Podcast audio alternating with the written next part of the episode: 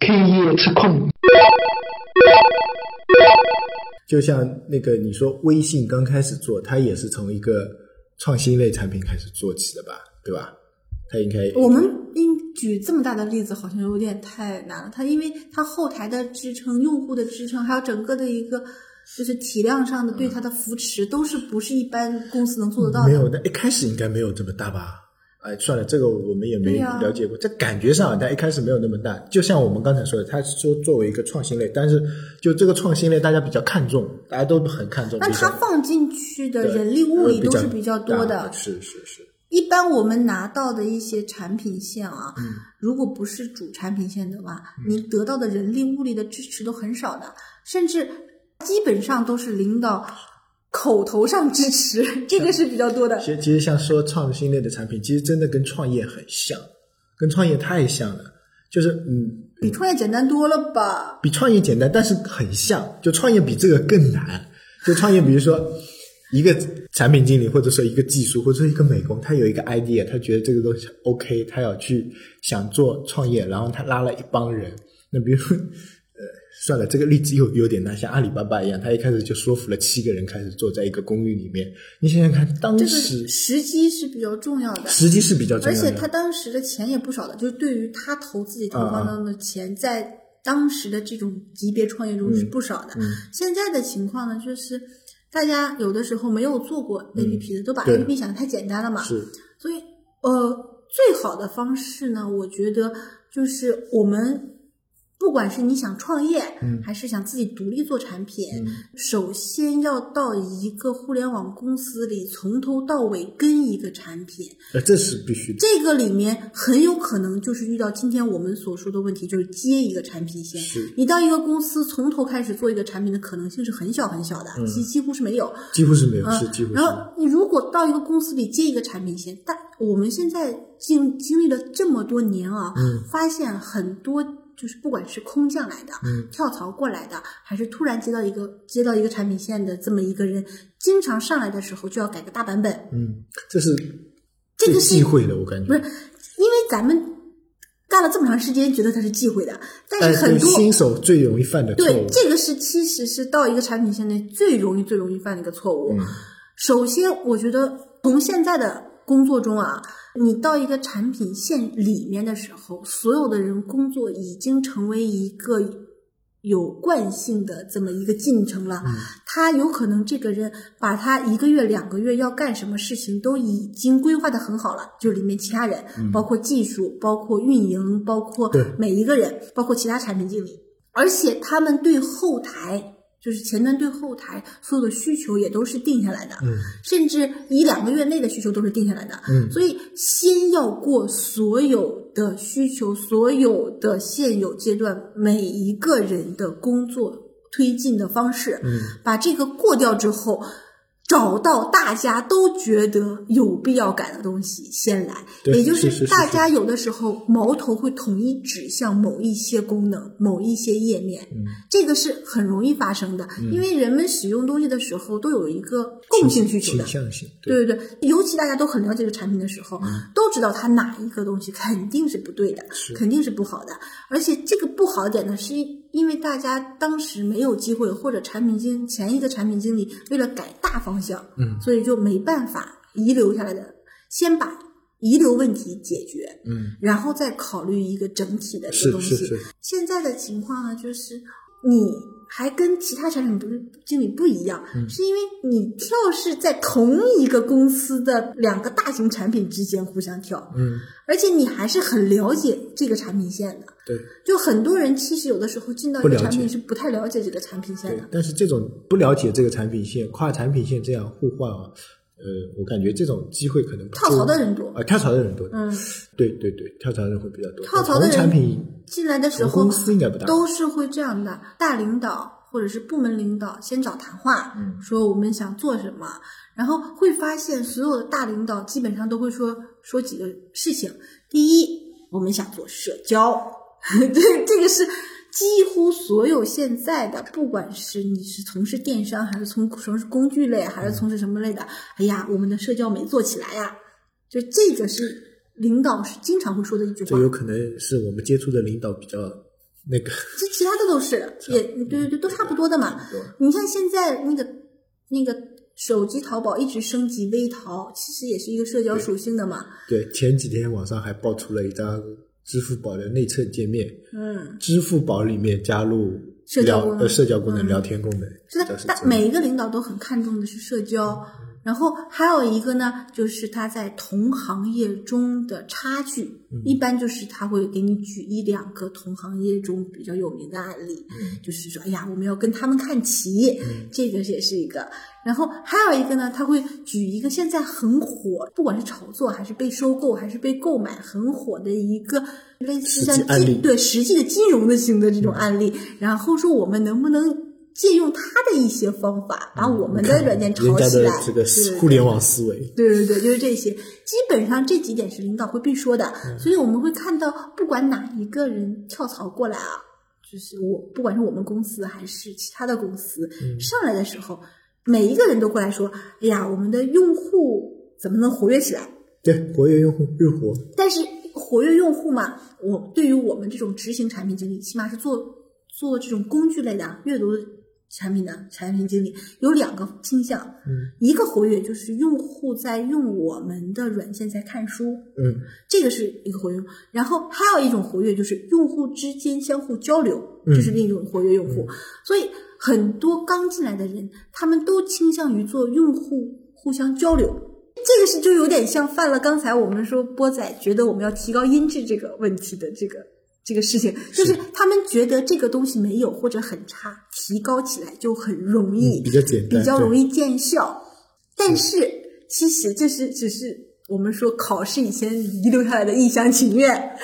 就是一个无法培养社交的软件，你往死了培养社交，它这社交还是不成立的，它没有这个条件，你知道吧？没有这块土壤，对对对，你还不如就是压根儿去培养你那块很肥沃的地，嗯，就把这块对精耕细作这个就是很肥沃的这一块儿，嗯没准是能做出来一些小的成就。这个成就说就是啊，成为业界的一个标杆，就是标准线一样的。嗯什么叫类似标准线呢？就像呃，以前我们的标准是阅读行业啊，嗯就刚开始几年前，我们觉得字节社就唐茶，嗯觉得多看效果看起来很好的，哎，我们都冲着他那去学。后来他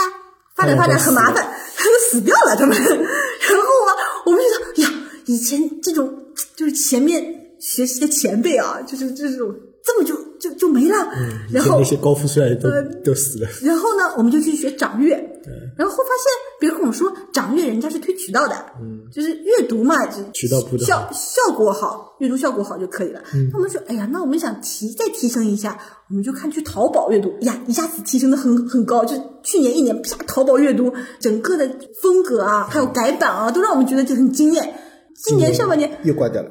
没了，团队解散了。然后当时我们就觉得有点迷茫啊，因为我抄谁的呢？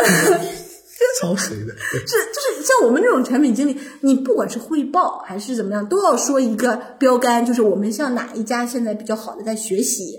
毕对竟对毕竟我们不是业界老大，互对对对对，不是业界老大，对对对，所以我们肯定是要学习人家的。现在一下子被学习的人一个个都挂掉了，分崩离析了，就是就是让我们觉得很空虚，你知道吧？就是因为我们很惨，很惨的什么呢？就是我们的产品其实不怎么好用，所谓的没有到互联网级别的好用的状态中等，偏上吧，没有说为就大家是说必装软件。对，我们认为几个必装软件，起码我们行业的是掌阅，就是 iReader，就是这种这种必装软件，然后还有一些必装软件，什么有道词典啦，然后还有这些那个百度贴吧浏览器啊，什么这些都是必装软件，就是我们一直在学习这些必装软件。现在呢，搞得有的时候啊，就自己就很茫然，就跟领导汇报的时候，领导说：“哎呀，你这个是借鉴哪个现在比较火的软件呢？”然后刚说完，第二个月这个软件没了，或者是这个团队不做了，这个这其实跟互联网的这个属性也是很相近是的。是是，然后我们现在呢，没办法，就只能是考虑，就是自己先把几个小模块精耕细作。嗯这个小模块精耕细作比大软件上定位精耕细作要容易一些。那对于我们这种不是那种前瞻性的产品经理，不有大刀阔斧的这种产品经理来说，这个更容易一些。就是起码落实下来的时候，你给不管是给技术讲故事，还是给 UED 讲故事，还是给运营讲故事，这个故事都够切实。他们觉得这个东西有的可做，或者是改起来呢，就在一段周期内的。那么你这一个东西改半年，半年之后领导再换了，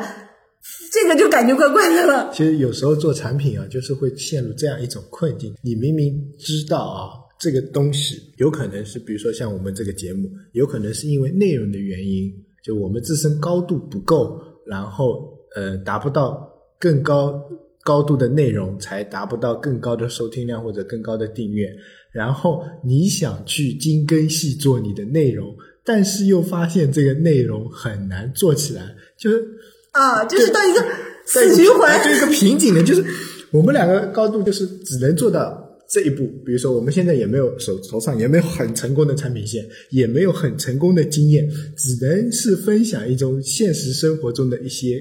感悟，或者说现实生活中的一些。我们手头上也有很成功的产品线，我们还做广播，做现在没有时间去做广播了。就是这个道理。比如说像像比如说呃，举一些大的例子，比如说张小龙手上一个微信啊，或者说不别说张小龙，就是做微信产品的产品经理，就 BAT 的那些产品经理，比如说呃阿里比较有名的什么舒洁是吧？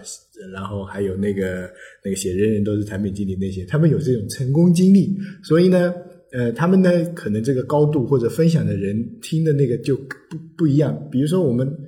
我妄自菲薄一下啊，夸大我们一下，我们跟李如一比一比，是吧？那我们跟他的差距差太大了，对吧？人家是创业，啊，对对对，人家是 CEO 创业的，对 CEO 就是不管是从教育背景也好，创业背景也好，就我们跟他是没有可比性的。但是呢，我们呢又有痴心妄想到能达到人家那种。就是那种收听量，或者说能达到人家那种粉丝，那你这个要求太高了。我们是想着奔着那个目标去的，比如说我们这个公司的目标是上市，是奔着那个目标去的，对吧？是的。那你看。不管是做任何东西也好，大家最终的目标可能都是奔着上市去，或者奔着套现去。但在这个过程当中啊，你就不知道怎么走，你知道吗？就你精耕细作，你挖不下去，然后呢，就开始补那自己的短脚。就有人说啊，我们内容不行，那我们就去买内容，买各种那个呃别人没有的独家，结果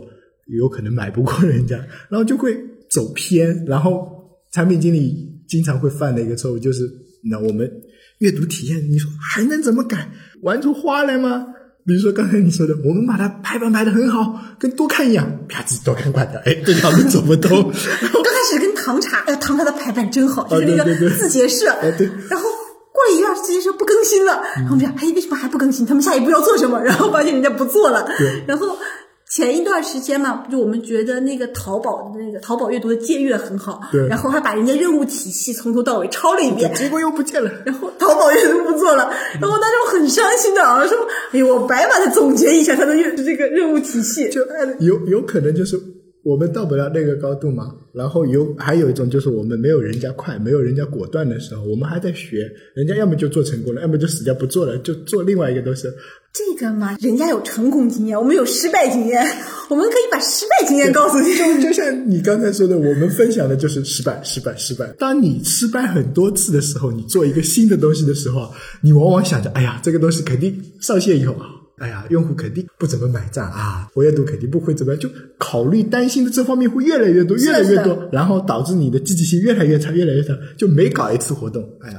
也就这一两个用户来一一两万个用户来参加，再搞一次活动，还是这一两万个用户来的，再搞一次活动，那就屡挫屡败，屡败屡挫。就没办法，你必须得这样，因为你是个执行呀。对，就像我曾经在去年、前年到去年这么两年时间。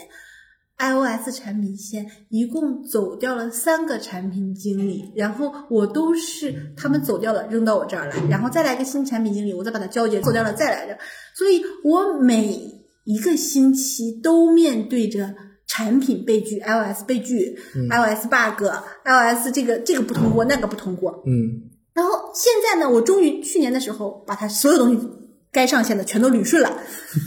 还技能付费的那种全都全都 OK 了，然后还是要交出去的嘛，都已经习惯了。但是这个就比较淡然，因为我太多次交出去了，你知道吧？这些东西就不存在什么东西是你自己的，在我看来，只有过程是我自己的。这个心态才是最对的。你任何一个产品都不是你的，对啊，这这个因为都都是大家对，太经历了太多次这种反反复复对，就有的时候只有这其中的酸甜苦辣是你的。就因为这次的时候，我们的那个顶头的上次还谈说：“哎呀，你把这个交出去，会不会心里有一些不平衡什么的？”嗯我又没有不平衡，因为我已经习惯于这个流程了。因为所有中间的过程就是有可能。就以前我刚开始做的时候，觉得哎呀，这个我终于把它都捋顺了，这个产品形态都 OK 了，你夸就给别人了，我感觉到很舍不得。就是刚开始就是一两年前，我可能会有这个心理，因为经历了太多次给出去，然后又被扔回来，给出去又被，然后被扔回来的时候已经面目全非了啊！你再往正途上去引它，就经常会有这个导。现在就无所谓了。其实我每一次都做的这么一段经历，就是这个产品的。不管我从开发还是从推进，还是从设计，都是做这段经历。这个拿到产品的时候，其实我们有的时候就会太投入太多的感情在里面。我觉得不应该把感情投入到真正这么一个物件上，嗯，就是应该享受过程。对，就是要投入到这个过程中。嗯你其实是为了达到一个很高兴的这种状态嗯而去做这个产品，这样呢，它这个产品就会显得很高嗯兴。就算它差一点，但是它产品体就是用起来的时候也会感觉到这个产品很高兴，就大家寄予希望的这种感觉。如果你把这个产品为了推进而推进，嗯弄得所有的人都不愉快，那所有人做起来的时候，这个东西总有哪里是不舒服的，是的，大家的不爽。就虽然这个社会或者是公司是看结果的，嗯，但是我们自己要享受这个过程，是的要学会看沿路的风景。哎呦我去，太感性了。因为你不是这种大领导嘛。因为大领导其实他的那个目标有可能是上市啊，有可能是把这个公司卖出去啊，有可能这个产品做到多少多万用户。说实话，对于执行产品来说，你把这个用户做到一万、做到十万、做到百万、做到过亿，嗯，这个产品还不是你的。只有你在推进这个设计这个产品中，所有跟你交流的技术还有 UED，嗯还有最最关键是中间遇到了什么麻烦、失败，解决麻烦的经验，解决麻烦、解决问题的那种速度或者说方法，这才是你自己对的，，而且有一些方法不适用的。对，仅限当时使对，用。仅限当时。而且这些方法你会发现，每一次你总结方法或者是改变就是方针方法的速度会越来越快。嗯，刚开始你觉得哎呀这是个难题，哎呀没办法解决，然后就想想尽了很多方法跟旁边就是技术啊还有运营商量，然后终于想到了一个解决的方法。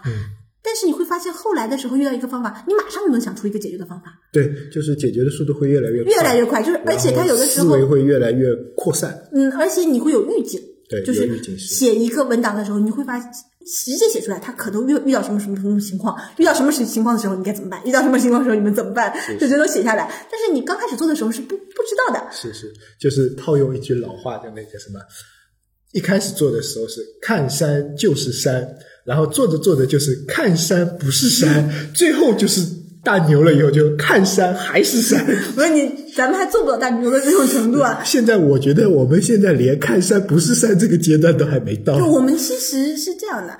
因为我们总结了很多失败，但是这个失败呢又不是所有都普世的，就不是那种肯定的，成功更不是普世的。现现在的情况呢，就像那天我听那个 IT 公论嘛，嗯，然后我其实 IT 公论、逻辑思维，还有就是呃，登录现在登录现在就不更新了，就是更新的比较慢嗯、吧。还有还有一些就是讲鬼故事的，还有一些评书的我都听。对，然后我发现高度就是高度啊，这个东西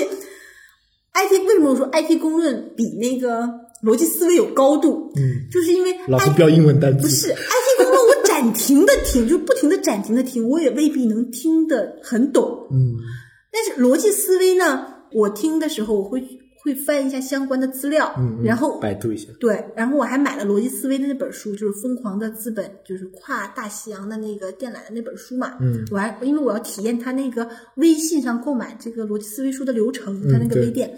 这个东西体验完了之后，我发现逻辑思维的确是一个不管你的阅对阅读水平，还有的你的不管是你处于什么位置都能听得懂的这么一个，毕竟人家本身就专业的媒体人也会也会做得很好。IT 公论这个呢，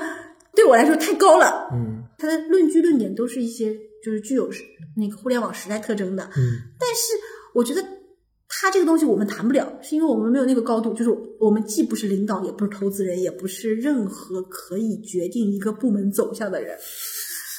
听 IT 公论的用途就是看看领导们都是想要往什么方向去，基本上在这个高度的人都是以什么方式，就是以什么角度来去看对看这个世界的。这样的话，你他们在思考一些什么东西？对你基本知道领导的怎就是这个方向，大领导的这种方向啊，基本上自己做事情的时候不会太偏。嗯我们现在作为执行产品经理，嗯最傻逼的一件事就是非得要贯彻自己的想法，往自己认为对的路子上走。哈，对，这个心态要改变，这个我们总以为我们可以左右一个产品，很难，也不能说很难吧，应该我们在它没有上上没有雏形之前是可以左右的对。，最多百分之四十五十都不会到，我就感觉。就是它没有没有出来雏形的时候，它是你是还可以左右一下的。出来雏形之后，你就完全不就是里面的一个这个零件了，打打杂的一个人这是相当于就是就流水线上的一段对了。，哎，其实如果你要左右一个产品啊，也也有一种办法，就是你挖坑让别人跳。你太损了，就就你设计好，就告诉他这条路、这条路、这条路，然后三条路。你说前面两条路有一条路有老虎，一条路有狮子，只有这条路是一座独木桥，有可能会活的，然后人家就选这条路。这个只有产品经理，就是执行产品经理陷害执行产品经理会有这种。现在的情况啊，就以我们这种真正做执行就小产品经理的情况来看，我们自己能做的东西其实是很小的，小到什么程度呢？也就是你必须在一个季度，长了不能到两个季度，嗯。这么短时间内能出效果的东西，才可能是你现在着手做的。嗯。也就是以前前年前年年底，也就是一三年年底的时候，嗯我本来是推进了一个 EPUB 三点零，嗯当时 EPUB 三点零为什么要推进呢？是因为多看，还有很多软件已经开始 EPUB 三点零做的很好很好了嗯，图文混排。然后领导也觉得这个东西是个方向，嗯然后就开始做。但是 EPUB 三点零这个东西推进起来其实是很麻烦的，嗯它是一个就是排版的一个，就是怎么说呢？你前端后端都得要写，就算你前端做好了，你后端不做也没用；后端做好了，前端就是不做也没用。嗯当时是前后端一起推进，结果卡在哪里？卡在它前后端做好的东西往前端输出的这个地方，就是啊你把东西发布到平台，然后从前端去获取的这个地方对，，钱的展现。这就造成了，就算我们把这个做出来了，有一个很大的问题，就是内容源的问题，也是一个问题。而且呢，最后我们发现，就出现一个谁都会显而易见的，就是老百姓，就是所谓的不做这个行业的人，都是就是这个东西没用。嗯。这个东西我把图文混排，我把里面的就是这种标注各个方面做的很好很好，嗯，真不如你拿这个钱去引一些好的优质的连载，TXT 就能解的这些东西。对。啊，所以就会发现，真的是费了很大的人力物力，其其结果啊，就所谓投产比的这个产啊，微乎其微。很多人忙了，就是用自己的时间，不管是怎样吧，反正忙了一年多，这个东西没有任何经济效益。这是一个对于产品经理来说啊，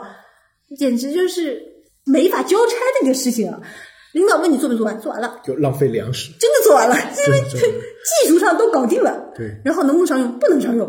然后就算能商用了，也赚不来钱。嗯这是这这个现在是整个的一个互联网产品里面经常会出现的一个问题，就是我钱投进去了，产品做出来了，是，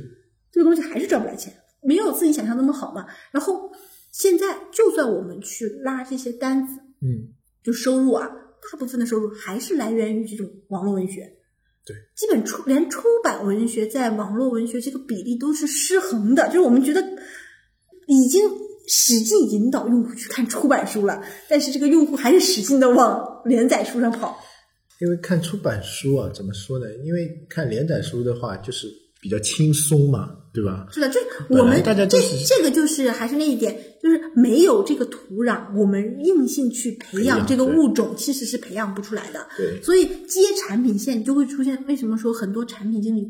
新接到一条产品线之后，就想把那个做的不好的那个培养起来，就是那块儿培养起来，但是先要分析它有没有它那个土壤去培养这个东西。是的，我们现在就是在做产品中啊，我们会看到市场上陆续出现这些产品大的改版，嗯，然后还有新的产品出来，